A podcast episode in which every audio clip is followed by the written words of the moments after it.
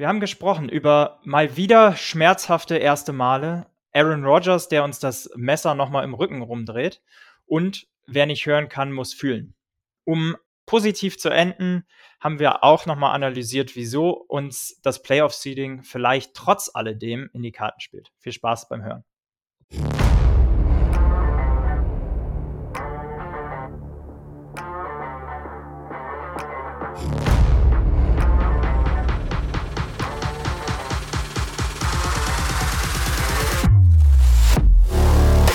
Schwarz, Rot, Purple and Gold. Der Minnesota Vikings Podcast mit Gianni und Freddy. Und damit auch am heutigen Montag mal wieder willkommen zu einer neuen Folge Schwarz, Rot, Purple and Gold. Nach der gestrigen Niederlage 41-17 bei den Packers bin ich sehr, sehr froh, dass ich es heute auch wieder nicht alleine analysieren muss. Grüß dich, Freddy. Moin, Johnny. Ja, ich weiß nicht, was ich dazu sagen soll. Ähm, normalerweise freuen wir uns immer auf den Victory Monday. Ich weiß nicht, wie es dir ging. Ich war heiß wie Frittenfett äh, auf, dieses, auf dieses Spiel und war bereit, mir anzugucken, wie wir die äh, Playoff-Hoffnung der Packers kaputt machen, sozusagen, und uns direkt den ersten neuen Sieg im neuen Jahr ähm, einfahren. Aber Bitter. daraus ja, daraus wurde nicht nichts. Ja, an der Stelle kann man vielleicht trotzdem frohes neues Jahr erstmal an die Hörer da draußen wünschen. Das haben wir uns sicherlich alle anders vorgestellt. Du hast es schon angesprochen. Wir haben eigentlich in der Preview perfekt analysiert, gemeinsam mit Sebastian von den äh, Packers Germany, dass wir eigentlich, ja, eigentlich äh, Kevin O'Connell und Ed Donatel haben wir eigentlich eine, das auf dem Silbertablett serviert. Die hätten eigentlich nur unsere Folge hören müssen, dann hätten die doch den Sieg locker eingefahren, oder nicht? Ich weiß auch nicht, woran das äh, gelegen hat. Und dass wir zu denen noch nicht durchgedrungen sind, kann eigentlich nur an der Sprache liegen, glaube ich, dass, äh, dass der Podcast auf Deutsch ist. Nee, ähm, Spaß beiseite. Wir haben auch alle drei, du, äh, Sebastian und ich, gesagt, das wird ein Close Game, natürlich, weil es spielen ja die Vikings gegen die Packers. Äh, da hätten wir wahrscheinlich schon einmal kurz aufwachen müssen, weil Week One war natürlich äh, unser einzigster Win bisher der kein ähm, Single-Score-Game war. Jetzt leider auch kein Single-Score-Game, aber mit einem sehr, sehr schlechten Ende für uns. Und kleine Anekdote, ich habe es dir gestern schon geschrieben. Ähm, ich wäre dafür, dass Tony Romo nicht mehr kommentiert, ja. wenn wir Spiele haben. Weil das letzte Mal, als er kommentiert hat, haben wir gegen, sind wir gegen die Cowboys untergegangen, muss man ehrlicherweise sagen. Ähm, und gestern dann mit Jim Nance, Tony Romo und äh, jetzt fällt mir gerade ihr, ihr Name nicht ein, aber Tracy Wolfson. Ähm, genau, das ist die Crew, äh, die uns sozusagen, glaube ich, zumindest kein Glück beschert, sagen wir mal so. Ja, und äh, Tony Romo ist ja sogar auch Packers-Fan. Also das ist einfach mal doppelt und dreifach bitter. Er ist halt eine Cowboys-Legende, kommentiert gegen uns das Cowboys-Spiel, was wir äh, sang- und klanglos verlieren. Auch wieder ein ganz ähnlicher Spielverlauf. Und jetzt Green Bay, ähm, einfach bitter. Dass er Packers-Fan ist, wusste ich gar nicht, aber das hat man definitiv äh, zwischen den Zeilen rausgehört. Ja, war schon, war schon sehr, sehr mies. Also sonst Tony Romo eigentlich jemand, den ich sehr gerne mag, wenn man äh, es von der neutralen Brille äh, äh, sieht. Wenn man sich da ein Spiel anschaut, wirklich ein sehr, sehr fachkundiger äh, Analyst, jetzt kein Quarterback, ein ehemaliger, der dann irgendwie da drauf prescht. Also ist schon eigentlich neutral, aber ist halt jetzt aus Vikings Sicht ein bisschen bitter gelaufen bei den zwei Spielen. Wollen wir mal reingehen ins Spiel, auch wenn es weh tut? Ja, auch wenn es weh tut, wir müssen, glaube ich, einiges besprechen heute.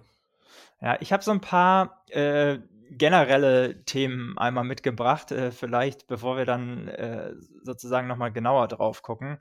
Aber ähm, Austin Schlottmann äh, hat sich relativ schnell verletzt, ich glaube im zweiten Drive äh, ja. oder sogar im, im, ersten Drive noch.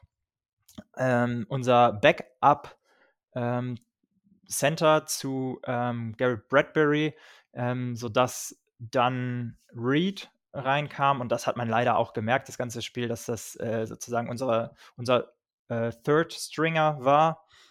Und dann in anderen bitteren News auch Brian O'Neill, ähm, kurz vor Ende des ersten Quarters auch verletzt raus. Müssen wir gleich nochmal ähm, drauf eingehen, ob es da Injury-Updates schon gibt. Wir nehmen heute wieder ähm, am Montag Mittag auf. Ähm, also relativ frisch nach dem Spiel noch. Ja, da habe ich tatsächlich äh, zwei Updates schon zu. Noch nicht allzu neu äh, oder beziehungsweise noch nicht allzu viel, aber bei Schlottmann kann man sagen, dass sein Wadenbein gebrochen ist. Ähm, dementsprechend eine sehr, sehr signifikante Verletzung. Ähm, wird wohl einige Wochen ausfallen. Ich bin jetzt gar kein medizinischer Experte, aber ich kann mir gut vorstellen, dass das Saison aus für ihn ist, also auch wenn es Playoffs Denke ich auch. Äh. Run bedeutet. Aber da kann man wirklich nur hoffen, aus unserer Sicht, dass Garrett Bradbury, ähm, der Rückenprobleme hatte, ähm, ja, vielleicht nächste Woche gegen die Bears nochmal geschont wird und dann in den Playoffs wieder fit ist, dass er jetzt quasi noch die zwei Wochen hat. Er war ja auch vor den Spielen immer questionable die letzten zwei Wochen, das heißt, war nicht komplett raus. Ähm, und Brian O'Neill eben, ähm, unser Guard, sehr, sehr wichtig, äh, eigentlich als, als Baustein unserer O-Line hat da eben eine Wadenverletzung, eine muskuläre Probleme. Da wird jetzt noch ein MRI gemacht ähm, und mehr einbringen. Und da sah Kevin O'Connell so ein bisschen 50-50 aus. Es kann wohl in beide Richtungen gehen, dass es wirklich was längerfristiges ist oder aber, dass er dann auch vielleicht zu den Playoffs wieder schon fit ist. Ja, da auf jeden Fall Daumen drücken, weil Brian O'Neill neben Christian Derisor, du hast es gesagt, so ein bisschen der Building Block der O-Line ist ähm, und auch äh, saustarke, ein saustarkes PFF-Grading hat ähm, für, für die ganze Saison. Und jemand, der gerade im, im Run-Play auch ähm, gefehlt hat, was man, was man direkt gemerkt hat im Spiel jetzt. Genau, dann ähm, vielleicht in weiteren äh, kurzen äh, Overall News diese Woche. Äh, wir hatten vier Giveaways, über die zu sprechen sein wird. Ähm, sechs Penalties für 35 Yards, was total uncharakteristisch ist für uns als eins der least penalized Teams in der NFL. Wir haben ein äh, 105 Yard Kickoff Return zugelassen und kein 100 Yard Receiver und Justin Jefferson eine Reception für 15 Yards. Das sind, glaube ich, Themen, ähm, da gehen wir jetzt gleich einmal tiefer drauf ein. Aber in Summe dann äh, einfach äh, gar nicht, dass die Packers, finde ich, so überragend gespielt haben, sondern wir haben uns einfach selber den Sieg äh, sozusagen weggenommen. Ja, gerade so ein bisschen erinnert mich das auch, oder hat mich erinnert in der ersten Halbzeit an das Colts-Game. Ähm, wir haben eigentlich den Gegner ein paar Geschenke gemacht und natürlich ist dann das Momentum bei Green Bay, wobei es ja eigentlich gut losging. Ne? Also nach den zwei Three and Outs, sowohl auf unserer Seite als auch auf, auf äh, Packers Seite jeweils einer, ähm, haben wir direkt einen Punt geblockt. Josh Metellus wieder, second in a row. Da habe ich echt gedacht, das, das startet richtig gut hier. Ähm, und da waren wir direkt an Green Base 2 Yard Line. Also, wenn wir da mal reinspringen, da kann das Spiel auch schon ein ganz anderes, äh, einen ganz anderen Start nehmen. Und da finde ich, fällt auch ähm, direkt wieder auf, dass ähm, wir eben schon in einem mit einem Third Stringer im, als Center gespielt haben. Äh, Austin äh, Schlotman zu dem, oder Schlotman zu dem äh, Zeitpunkt schon, schon raus. Ähm, und du siehst dann auch direkt, dass ähm, Reed den, den Block ähm, im, im äh, Second and Goal ähm, total misst, oder ist Third and Goal sogar. Ähm, wir sind dreimal ähm, von der angesprochenen Zwei-Yard-Line dafür gelaufen ähm, mit Cook.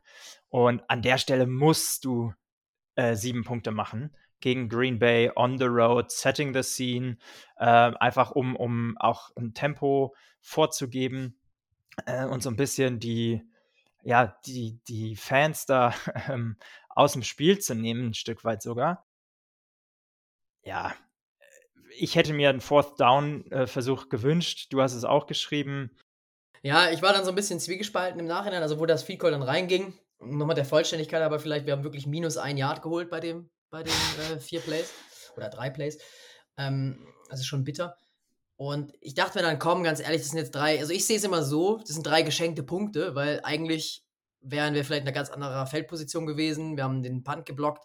Aber ich, man muss schon wirklich sagen, wenn man in einer Zwei-Yard-Linie ist, in Green Bay direkt in seinem eigentlich quasi ersten Drive, der dann was einbringen soll, sind drei Punkte schon wenig. Ich habe auch gedacht, ja, vier Punkte, äh, äh, Fourth Down ausspielen, das hätte man schon machen sollen. Im Nachhinein war ich dann so, ja, mein Gott, nehmen wir die drei Punkte mit, alles gut. Vor allem, weil es eben so schwach aussah offensiv, dass wir da dreimal schon was gemacht haben und gar nichts zustande bekommen haben. Das war natürlich auch so ein bisschen wahrscheinlich das Zünglein an der Waage für Kevin O'Connell. Im Nachhinein kann man natürlich jetzt sagen, hätte man mal lieber das ausgespielt und wäre auf den Touchdown gegangen und hätte man dann vielleicht schon sieben Punkte auf dem Board gehabt, wäre es vielleicht auch nochmal anders gekommen. Ja, was ich mir direkt, also bei mir war es genau umgekehrt. Ich sage im Nachhinein, äh, klar, das ist immer einfach, aber da sage ich, hätte man vielleicht für gehen müssen, alleine um sozusagen den Packers kein Momentum zu geben, ja, weil das ist natürlich ein Win, wenn du ja. drei Versuche hast äh, an der Zwei-Yard-Line und vorher einen Blocked Punt, dann ist es ein Win für die Defense, wenn du nur ein Field Goal abgibst. Auf der anderen Seite direkt, als ich es gesehen habe, das im Spiel, habe ich gedacht, ah, vielleicht doch eine ganz gute Entscheidung, dass wir nicht dafür gegangen sind, weil wenn du dreimal hintereinander läufst, dann ist es relativ predictable, was du im Play-Calling mhm. machst. Ähm, und das dachte ich, dass da wahrscheinlich auch Kevin O'Connell in eine ähnliche Richtung gedacht hat. Jetzt ist es so, ähm, ich glaube nicht, dass wir das Spiel an der Stelle verloren haben. Das muss man auch sagen. Äh, sozusagen der, der Momentum-Shift direkt an der Stelle schon. Ja, und dann ist das Momentum ne, im wahrsten Sinne des Wortes direkt gekippt. Weil besser hätte es für die Packers gar nicht weiterlaufen können, weil dann kam direkt der Kick-Return. Touchdown von Keyshawn Nixon, dem Cornerback. Shoutout an Sebastian ganz kurz an, in, äh, an der Stelle, der es gesagt hat und der noch darauf hingewiesen hat. Von daher mit deinem Take äh, am Anfang, dass Kevin O'Connell vielleicht besser mal zugehört hätte bei uns, ähm, ist schon was Wahres dran. Ne? Ja, ich muss sagen, äh, die Kamera, die war schon crazy. Ich weiß nicht, ob, ob du es auch gesehen hast oder noch vor Augen hast oder ihr da draußen auch. Das, äh, die Kamera war wirklich in Greg Josephs Perspektiv Perspektive und man hat wirklich gesehen, Mist, da ist niemand mehr. Wo ist jemand? Komm, jetzt, wo ist denn irgendwie noch ein Weißer, äh, der ihn da umhauen kann? Das war schon echt äh, eklig. Und ja, 105 Yard Return Touchdown schon, schon krass, weil er davor die Woche eben auch einen hatte. 94 Yard, hat jetzt die meisten in der NFL äh, was Kick-Return-Yards angeht, pff, schon wieder mal bezeichnet, dass das gegen uns ist. Da kommen wir gleich auch noch drauf zu bei einem anderen. Ja, ist, ist der Klassiker natürlich, ne, Johnny? Also, da dachte ich wirklich wieder, pff, ja, geht schon wieder in eine sehr, sehr gute Richtung hier. Da stand es dann schon sehr früh 7-3. Ja. Wobei ich an der Stelle mir noch keine Sorgen gemacht äh, habe, weil auch nochmal ein Shoutout an Detti diesmal ähm, vom Icing the Kicker Podcast, der ja wieder gegen uns getippt hat. Und ich weiß nicht, was da los ist. Eigentlich hätten wir das Spiel gewinnen müssen. Ja, ich verstehe das auch nicht. Und Detti hatte sogar gestern noch Geburtstag. Also ja. da alles Gute nochmal nachträglich. Ähm, dass äh, an seinem Geburtstag so eine, so eine Winning Streak eigentlich reißt, ist schon, schon bitter. Ja, dann unser Drive auch wieder nichts eingebracht. Three and out. Ähm, nur sieben Yards. Und dann eben eigentlich ganz gut. Da war ich das erste Mal so ein bisschen optimistisch, was unsere Defense auch angeht. Weil Turnover und Downs dann ähm, Aaron Rodgers wird gesackt von Devin Tomlinson. Ähm, wo die Packers eben den, den vierten Versuch ausspielen. Äh, Fourth and One an der Minnesota 39. Und da war ich so, ja, eigentlich alles so im Lot. Jetzt können wir eigentlich das ganze Zepter wieder übernehmen richtig äh, stark gemacht von Delvin Tomlinson, der ja so ein bisschen under the radar normalerweise ist ähm, und diese Saison aber einfach sehr, sehr, sehr gut spielt und sehr dominant ist. Ähm, ja, ging in die richtige Richtung an der Stelle. Bis dato zumindest, weil dann ähm, hat Cousins, glaube ich, das erste Mal so wirklich äh, versucht, Jefferson einzubinden. Und da war direkt das angesprochene Duell in unserer Preview, was sich so ein bisschen die letzten Wochen auch in Social Media oder die letzten Tage in Social Media abgezeichnet hat. Jair Alexander gegen Justin Jefferson. Und über die Szene müssen wir nochmal genau sprechen.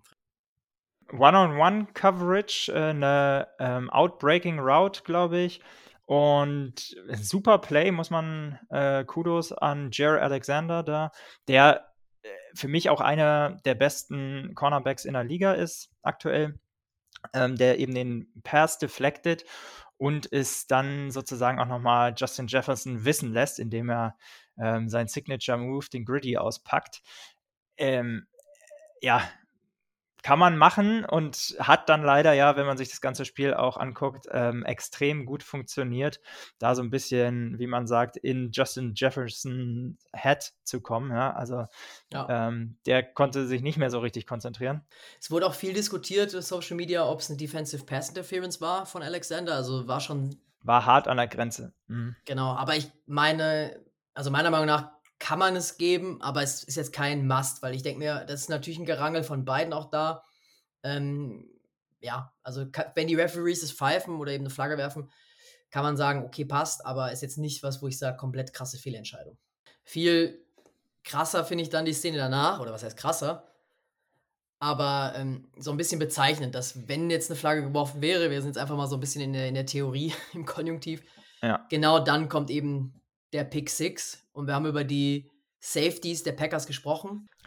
Eigentlich ganz gut gemacht. Daniel Savage, ähm, ein First Rounder, ein ehemaliger mm, von den Packers. Das heißt, er ist jetzt kein schlechter, aber den hatte ich jetzt so nicht auf dem Schirm, sage ich immer, dass der da äh, so stark ist. Ich muss dazu sagen, der Ball wird deflected von Hawkinson ähm, und es ist eben Fourth and Three, den, das wir ausspielen. Ne?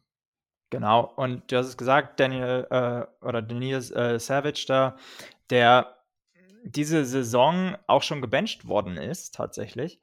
Ähm, wir haben es in der Preview angesprochen, dass man, äh, dass er so ein bisschen Up and Down Year hat, dass man ab und zu mal Plays auch sieht, wo er out of position ist, wo er dann dem, den äh, Rücken zum, zum Ball hat und so. Ähm, und das hat er leider richtig stark gemacht. Eben äh, natürlich auch wieder die erste Pick 6, das erste Pick 6 seiner Karriere. Wie könnte es anders sein gegen uns? Ähm, aber genau, der Ball für mich zwei Zentimeter zu hoch. Ähm, aber Hawkinson sieht da auch nicht richtig gut aus, muss man sagen. Also äh, eigentlich ist das, äh, ist glaube ich so eine unwritten Rule, wenn du beide Hände an Ball kriegst, dann musst du den auch fangen als richtig, richtig guter Receiver. Jetzt ist er ein richtig, richtig gutes Tight End. Da gilt für mich ähm, das Gleiche eigentlich. Also ich will da keinem von beiden äh, die Schuld in die Schuhe schieben sozusagen, aber in Kombination dann sehr unglücklich. Und auch ein richtig starkes Play, wie gesagt, von, von Savage einfach. Ja, was man natürlich auch wieder dazu sagen muss, Kirk Cousins wurde dann so ein bisschen gegrillt auch wieder bei Instagram, Twitter und so weiter, wenn man das so ein bisschen verfolgt hat ist natürlich auch wieder, natürlich ist es, ist es ein Pick Six und er wirft eine Interception, aber es ist natürlich wieder ein Pass, der deflected wird, also wo viel, äh, viele verschiedene Faktoren drin sind, wo ich sage, natürlich hat Kirk Cousins da eine Teilschuld, aber sehe ich jetzt gar nicht mal so kritisch auf seiner Seite, sondern ist einfach in dem Moment Pech generell gestern, ne? Kirk Cousins ist wieder, du hast gesagt, sehr gegrillt worden, äh, hatte aber kaum eine Pocket, äh, in der er werfen konnte, einfach auch da, ähm, weil natürlich wir mit Backups gespielt haben in der O-Line. Ja, er hat drei Interceptions geworfen, auf jeden Fall.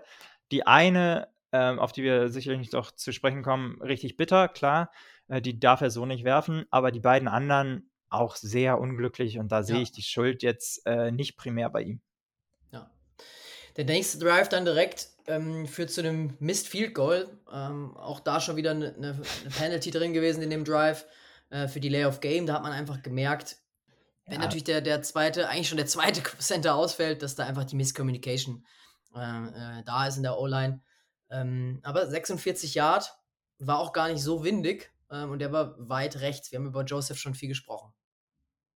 Ja, vielleicht noch einmal ganz kurz zurück ähm, zum, zur Center-Position. Ähm, eine der wichtigsten in der, in der O-Line sozusagen, sicherlich mit dem Left Tackle, der die Blindside des Quarterbacks da protected. Aber der Center hat eben die ganzen Cadences, äh, die ganzen, äh, muss die ganze Protection ähm, ansagen, ähm, beziehungsweise ähm, adjusten und dann natürlich auch ähm, den Snap-Count, ja, und die Vikings haben, glaube ich, irgendwie ähm, über sechs verschiedene Snap-Counts gestern ähm, fürs Spiel gehabt.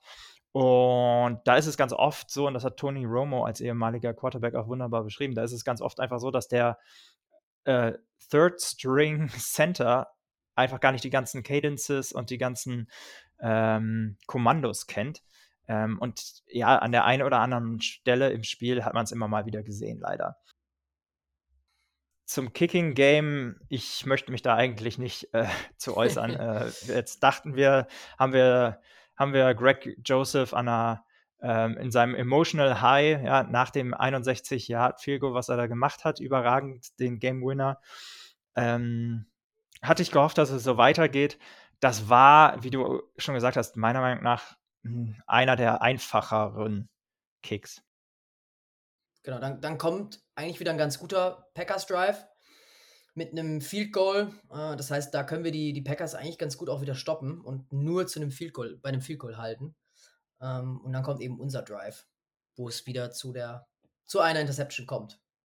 Ja, Äh, du hast es gesagt, eigentlich ein Win für unsere Defense, ähm, da die Packers bei 17 zu 3 zu halten und dann äh, eben ja die von dir angesprochene Interception. Justin Jefferson fällt dahin man sieht danach, dass er ähm, die Cleats, also seine, seine Schuhe wechselt, äh, mehr Stollen sozusagen, mehr Profil, äh, sich für mehr Profil entscheidet.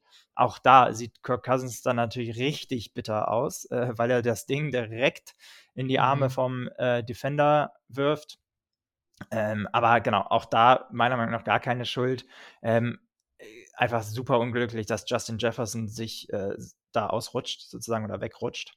Und genau, das führt dann zum Touchdown von ähm, Robert Tonyan, den, wo ich ja auch noch gefragt hatte, Sebastian, ähm, wieso er denn eine schlechtere Saison spielt.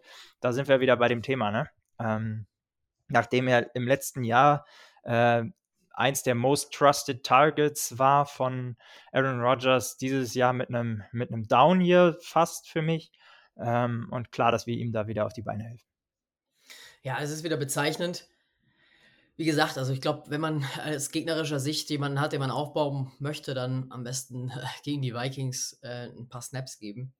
Äh, ist sehr, sehr bitter. Vor allem, weil es auch wieder nur drei Minuten gedauert hat, fünf Plays und wieder zum Touchdown geführt hat. Da steht schon 24-3 kurz vor der Halbzeit. Ähm, da war ich das erste Mal wirklich so in Alarmbereitschaft, so richtig.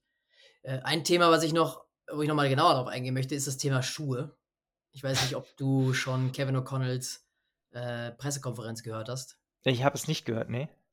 Da hat er tatsächlich, also da wurde er gefragt, was denn mit dem Rasen los war und warum die Spieler nicht darauf eingestellt waren, weil Jefferson war nicht der Einzige, der Probleme hatte. Auch Hawkinson rutscht öfter weg in der ersten, im ersten Quarter, im zweiten Quarter sogar auch noch. Eric Kendrick sieht man, wo er einen Tackle bei Third Down eigentlich total machen muss und dann rutscht er genau im entscheidenden Moment weg. Zedarius Smith bricht einmal durch ähm, und den Spielern wurde wohl vor dem Spiel empfohlen, äh, gewisse Stollen einzusetzen, die Schuhe zu wechseln, die sie vielleicht sonst zu Hause auf Kunstrasen oder eben normalerweise bei Rasen tragen.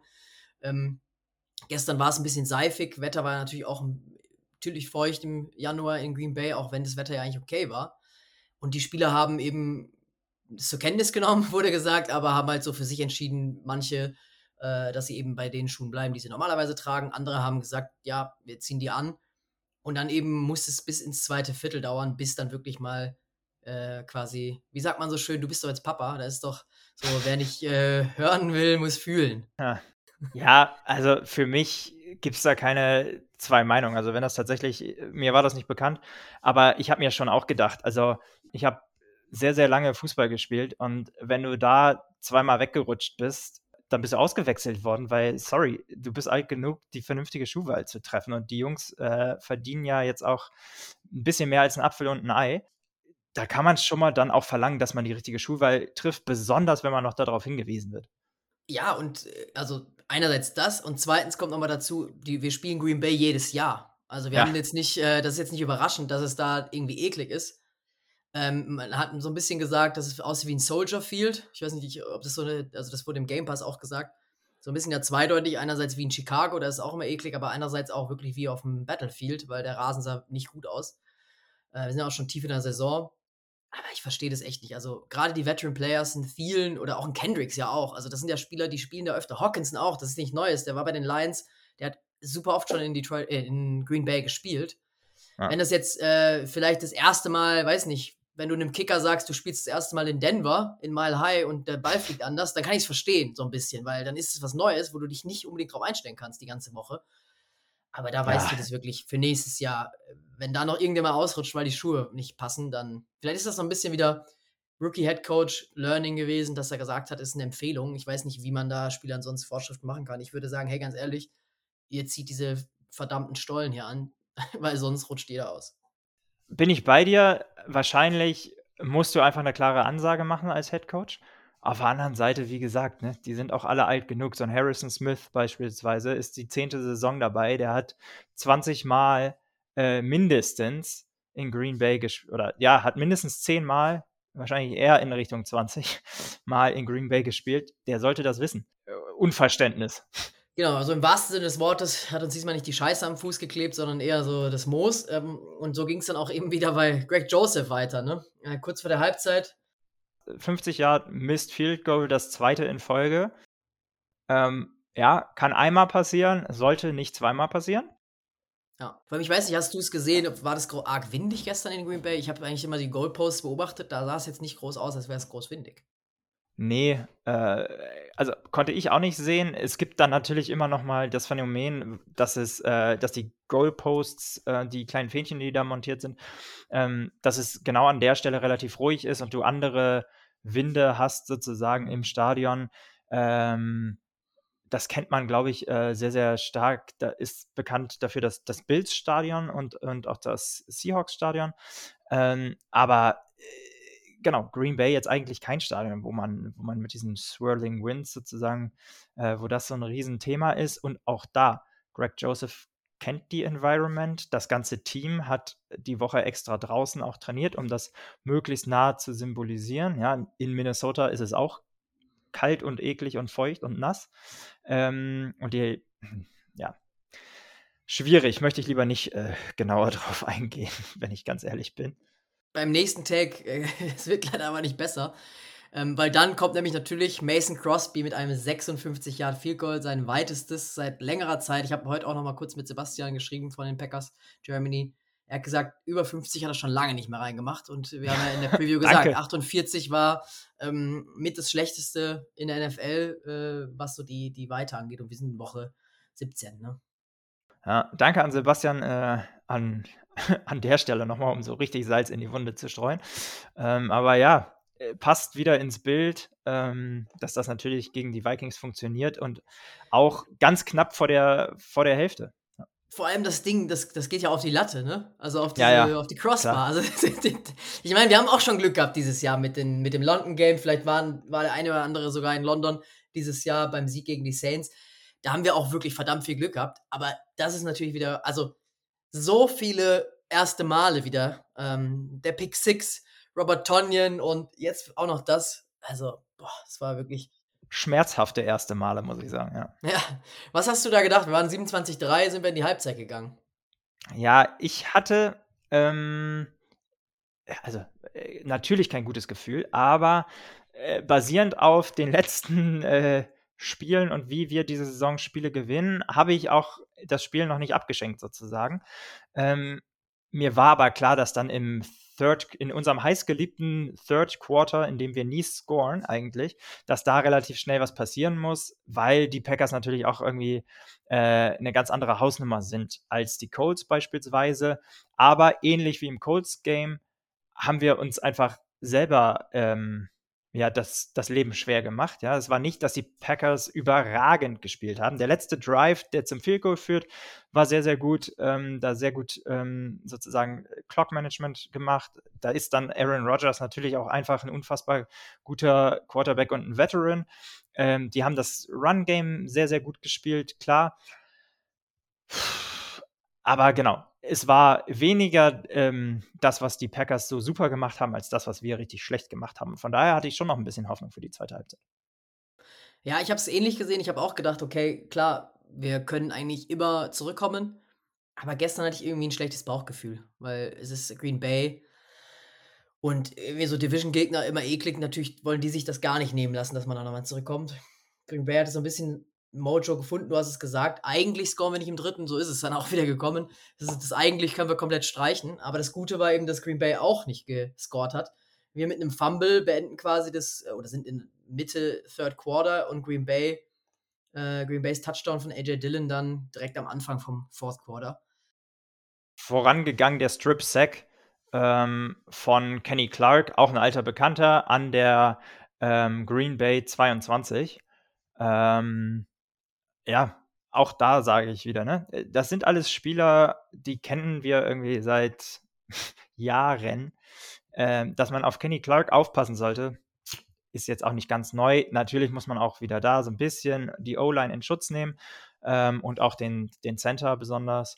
Ähm, wie gesagt, der, der Third Stringer an der Stelle. Aber ja, passt zum, passt zum Verlauf des Spiels leider. Ja, ich habe kurz gedacht, der Drive war eigentlich ganz vielversprechend. Jefferson hat seine erste Reception gehabt mit 15 Yards. Ähm, auch ein längerer Pass auf Thielen drin, auf Hawkinson. Ähm, KJ Osborne sowieso, der jetzt ganz okay noch gespielt hat. Da dachte ich, es könnte jetzt nochmal äh, jetzt noch mal schnell scoren und vielleicht sind wir dann noch da, aber dann steht es wirklich 34-3 und dann kommt wirklich eigentlich mehr oder weniger der Neckbreaker, oder? Ja, die Interception von Kirk äh, zu, zu Ford und das war auch die Interception, die ich eingangs angesprochen habe, die du einfach ja. nicht werfen darfst. Ähm, das ja. war ganz klar sein Fehler ähm, und für mich sozusagen die einzige Interception, die ich ihm wirklich so hundertprozentig zuschreibe als Fehler. Ja, genau, stimme ich dir zu. Ähm, also ist einfach wieder komplett ärgerlich und unnötig. Man kommt gerade vielleicht noch mal einen Ticken ran oder ist vielleicht noch, wo man sagt, man hat jetzt noch mal eine, die letzte Chance und dann so fängt man dann das vierte Quarter an. Da war wirklich irgendwie die Messe gelesen. Da habe ich dann auch, muss ich zugeben, mehr und mehr Richtung Raiders 49ers Game geguckt. Ähm, ja. Auf meinem Second Screen und mir das Spiel angeguckt. Definitiv. Ähm, zumal das ja auch ähm, Playoff-Seeding-Implications für uns hat. Aber da gehen wir später nochmal drauf ein.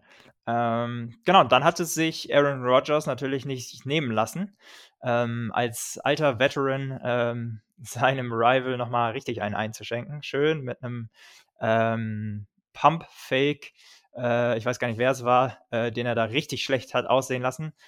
Ähm, ich glaube sogar Brian Asamoah oder Josh Metellus. Brian beiden. Asamoah war es, ja. ja. Er springt äh, hoch, was man natürlich nicht machen darf, wenn ein Pumpfake kommt. Niemals hochspringen, genau. äh, sondern wirklich einfach auf dem Boden bleiben. Von mir aus kann man dann irgendwie in die falsche Richtung kurz, dann hat man noch eine Chance, aber hochspringen, dann bist du wirklich geschlagen. Ja, und der äh, wusste natürlich nicht, was hinter ihm passiert.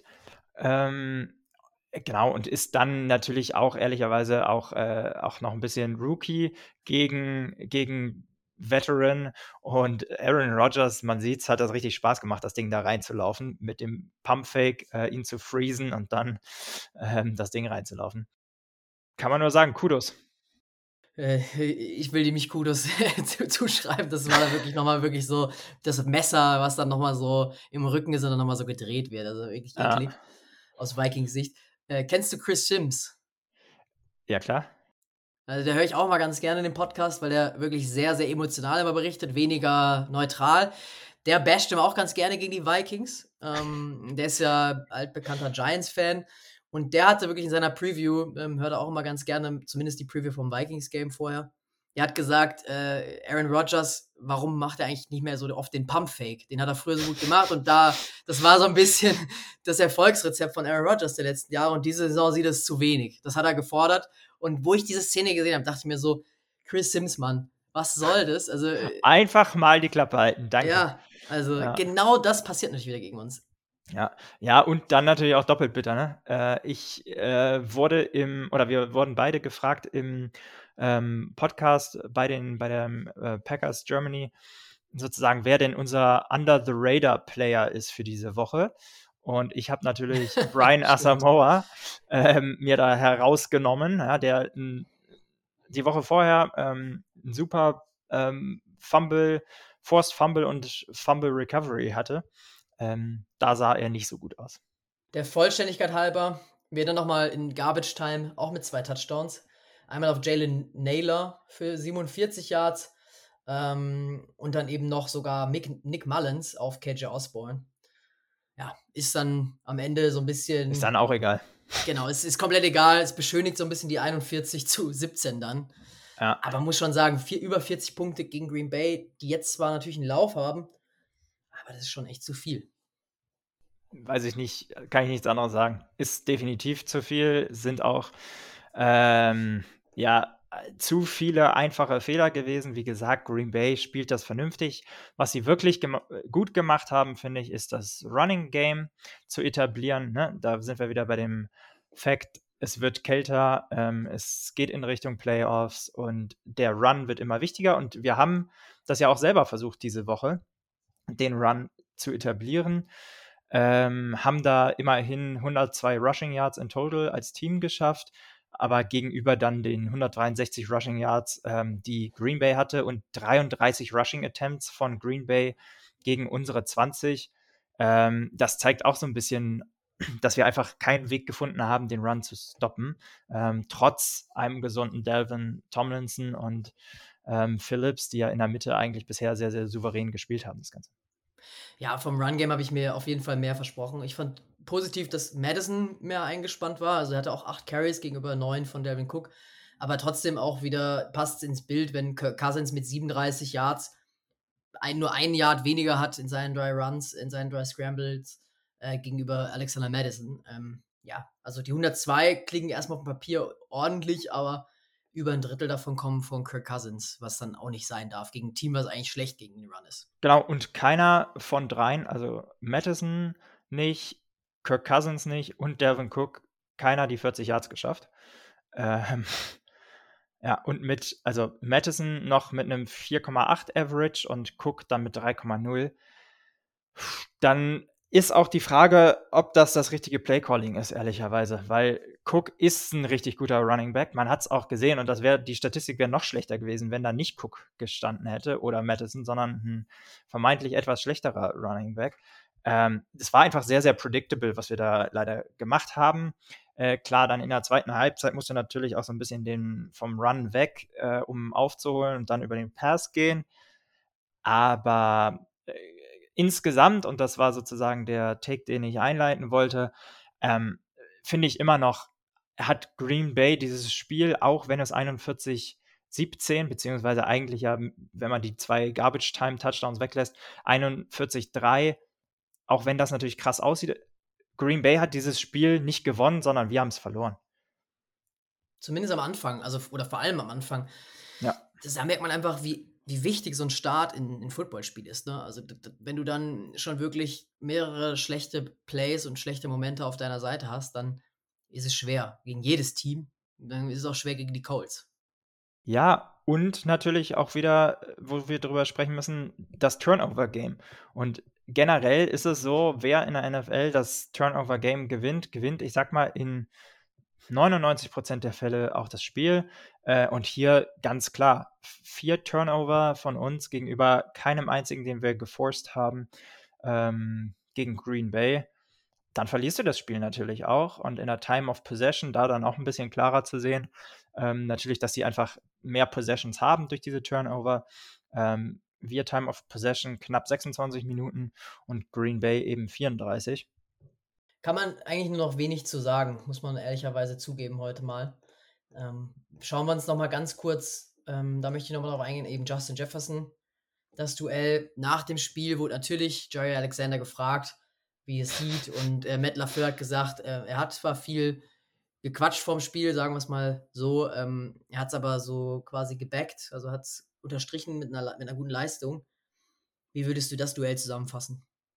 Ja, muss man leider sagen. Ich habe es dir gestern geschrieben. Ich fand ähm, Jay Alexander äh, sportlich unfassbar gut. Ähm, über den Charakter, glaube ich, äh, kann, man, kann man sich streiten, aber er hat es unter, unterstrichen und ähm, das zählt dann eben am Ende. Ähm, Justin Jefferson, glaube ich, für ihn auch so eine äh, so eine Growing Area nochmal, die ihm ja vielleicht aufgezeigt worden ist. Ich glaube schon, dass er nochmal ein deutlich besseres Spiel macht. Ähm, man sieht ähm, Ende ähm, erste oder vor der ersten Halbzeit, dass er extrem frustriert ist ähm, und da so ein bisschen ähm, echt es J. Alexander auch geschafft hat, dieses Mental Game, ähm, was da ja auch immer gerade auf der Position oder in dem Matchup Wide Receiver gegen Cornerback dann besteht, hat er ganz klar für sich entschieden. Ähm, ja, und dann äh, wurde über die Stollenwahl auch da wieder gesprochen von Jefferson, weil er da eben ja wegrutscht und dann diese Interception daraus resultiert. Klar, trotzdem, der hat in, äh, in Buffalo in ähnlichen Wetterbedingungen, ja, hat der eins seiner wahrscheinlich besten Spiele in der ganzen Karriere gemacht. Weiß ich nicht, ist für mich ein bisschen einfach, das zählen zu lassen. Ja, ich glaube auch eher, muss man hier nochmal ähm, das mit der O-Line einfach nochmal ins, ins Licht rücken. Also, das ist natürlich ein Faktor gewesen, wenn Kirk Cousins ständig unter Druck ist ähm, und eben auch jetzt vielleicht nicht das beste Spiel erwischt, weil einfach natürlich ohne O-Line erst viel, viel schwieriger hat. Ähm, dann sind auch die fünf Targets, die Jefferson bekommt, deutlich ungenauer als sonst. Ähm, das liegt dann einfach so ein bisschen so eine Kette äh, oder eine unglückliche Aneinanderreihung von, von Sachen ähm, wo man auch sagen muss, es liegt jetzt nicht unbedingt an Jay Alexander versus Jefferson. Natürlich ist es auch ein Faktor, aber nicht nur. Genau, das kommt sicherlich hinzu.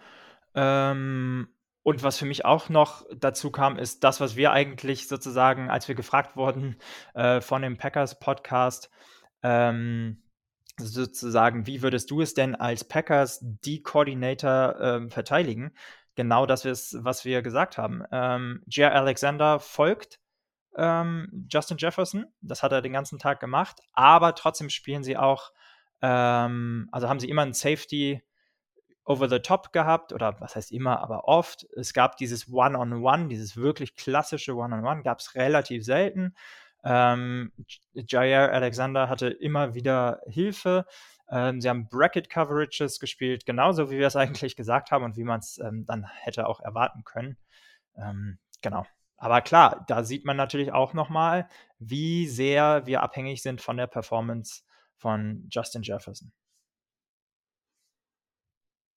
Ja, ich glaube, da können wir einen Haken dran machen. Ähm, lass uns mal zu hoffentlich etwas erfreulicheren Themen gucken. Wir sind äh, natürlich immer noch äh, sicher in den Playoffs. Ähm, genau. Lass uns einmal auf, die, auf das Seeding gucken und dann doch auch da, ja, leider äh, hat uns das 49ers-Spiel nicht in die Karten gespielt. Ja, angefangen eigentlich noch mit dem frühen Slot mit den Eagles, die überraschend gegen die Saints verloren haben. Äh, Jalen Hurts ist wieder raus gewesen, Gardner Minshew ist gestartet. Letzte Woche eigentlich ganz gut gegen die Cowboys. Von daher war es schon überraschend, dass sie gegen die Saints verlieren. Ähm, wir hätten es quasi mit zwei Siegen noch den Number One Seed äh, ergattern können, wenn die Eagles nächste Woche verloren hätten. Das ist jetzt sozusagen schon definitiv raus. Ähm, aber eben, du hast es schon gesagt, der Nummer 3 Seed kann uns eigentlich auch nicht mehr genommen werden. Das ist das Positive. Die Niners eben in Overtime gegen die Raiders gewonnen und haben uns durch das NFC, äh, durch den NFC-Tiebreaker äh, quasi dann überholt. Im gleichen Rekord, aber ähm, die Niners müssten quasi nächste Woche verlieren und wir gewinnen, damit wir den Nummer 2 Seed wieder zurückbekommen würden. Aber, und da kommt mich eigentlich auf das Positive zu sprechen, somit sind wir eigentlich so gut wie sicher gegen die Giants gerade zu Hause in der Wildcard Round. Ähm, da kann auch eigentlich nichts mehr passieren, weil die Giants sind safe auf dem sechsten Platz. Mm, und gegen die Giants spiele ich deutlich lieber als gegen Lions, Packers oder auch Seahawks. Definitiv. Ähm, sehe ich genauso, hatten wir vorher auch schon mal ja ähm, so analysiert. Das Einzige, was man eben sagen muss, was natürlich ärgerlich ist, wenn du den äh, Second Seed verlierst, ist dann eine Runde weitergedacht und auch wenn man das im Sport nie tun sollte. Ähm, wenn wir dann die Giants schlagen, dann müssen wir ähm, ja auf jeden Fall, dann haben wir kein Home Game mehr, weil wir dann wahrscheinlich, äh, sei denn es gibt den Mega-Upset, ähm, gegen die Eagles oder gegen die 49ers spielen. Ähm, aber genau, am wahrscheinlichsten äh, müssen wir dann eben nach San Francisco. Da ist es zwar nicht so wahnsinnig kalt und da ist es hoffentlich auch nicht so rutschig wie diese Woche. Ähm, aber ja, das ist natürlich Homefield Advantage in den Playoffs ist extrem wichtig und deshalb dieser Second Seed auch extrem wichtig. Ja, es bleibt abzuwarten, ähm, aber das ist vielleicht auch nochmal einfach wichtig zu erwähnen, jetzt zum Abschluss, dass nicht alles schlecht ähm, war gestern was, so, was man so gelesen hat auch. Also Number Two Seed klingt dann erstmal ärgerlich, äh, weil wir auch die ganze Saison inne hatten eigentlich. Ähm, aber am Ende muss man sagen, trifft es uns nicht ganz so. Und zumal auch das vielleicht ein Grund gewesen sein mag, warum die Packers äh, oder warum das Spiel gegen die Packers vielleicht auch gar nicht so wichtig am Ende mehr ist. Nee, genau. Ähm, es ist nur eine Missed Opportunity dadurch, dass die Eagles verloren haben, hätte man jetzt sehr schön Druck auf sie aufbauen können. Nochmal, wenn man das Spiel gewonnen hätte, dann wäre ich gespannt gewesen, was sie gemacht hätten. Ähm, eben auch mit der vermeintlichen Verletzung von Jalen Hurts, ähm, der da immer noch mit der Schulter rumdoktert. Ähm, dann hätten sie ihn wahrscheinlich äh, starten lassen, gehe ich von aus. Ähm, wenn es ein Playoff-Game gewesen wäre, heißt es, wäre er diese Woche ready gewesen. Ähm, so genau, passt, passt das natürlich perfekt für die Eagles. So können sie ihn nächste Woche theoretisch äh, weiterhin schon. Ähm, ja, und äh, ich, um nochmal sozusagen auf die 49ers zu sprechen zu kommen, ja, ich sehe jetzt kein Szenario, in dem äh, die gegen Arizona verlieren. Äh, für Arizona ähm, das, last, das letzte Spiel von JJ Watt, aber ähm, die haben nichts mehr, wofür die sonst spielen diese Saison. Die sind raus aus den Playoffs. Ähm, und San Francisco unfassbar stark auch. Ich glaube jetzt das äh, neunte, ja, das neunte Spiel in Folge, was sie gewinnen, ähm, mit diesem Christian McCaffrey Trade einfach für mich aktuell das stärkste Team ähm, in, der, in der ganzen Liga. Worauf wir schauen müssen in der nächsten Preview, ähm, ist dann das, tatsächlich das Chicago Game. So viel sei da schon mal vorab gesagt. Ähm, ist das Thema Verletzungen. Da bin ich wirklich sehr gespannt und da sollten wir alle gespannt drauf sein, wie wir an das Spiel gehen. Ähm, da werden wir Ende der Woche natürlich nochmal einen tieferen Einblick äh, geben, weil da kann durchaus sein, dass wir den einen oder anderen auch schonen werden. Bin ich tatsächlich gespannt, was sich da über die Woche entwickeln wird. Ähm, ist bitter ins Jahr zu starten mit einer Niederlage in Green Bay, aber ähm, ich glaube, Playoff-Football, da können wir uns schon mal drauf freuen und das ist unser Lichtblick. Ja, und an dieser Stelle auch nochmal ähm, ganz herzlichen Dank ähm, an, an alle Zuhörer. Ähm, wir äh, müssen ganz ehrlich sagen, wir sind äh, überrascht, wie viele Hörer wir mittlerweile haben, wie cool das angenommen wird. Ähm, ihr seid super supportive. Ähm, wir freuen uns jedes Mal, wenn ihr uns schreibt, ähm, Feedback gebt. gerne das weiter beibehalten, auch gerne ganz klare Verbesserungsvorschläge oder wenn ihr Wünsche habt, sozusagen, was wir mal behandeln sollen, dann ähm, einfach über unseren Instagram-Kanal ähm, auf uns zukommen. Und ja, sonst freuen wir uns sozusagen auf hoffentlich ähm, ein deutlich besseres Game äh, gegen Chicago. Dann würde ich sagen, hören wir uns Ende der Woche wieder. Und bis dahin, Skol. Skol, meine Lieben.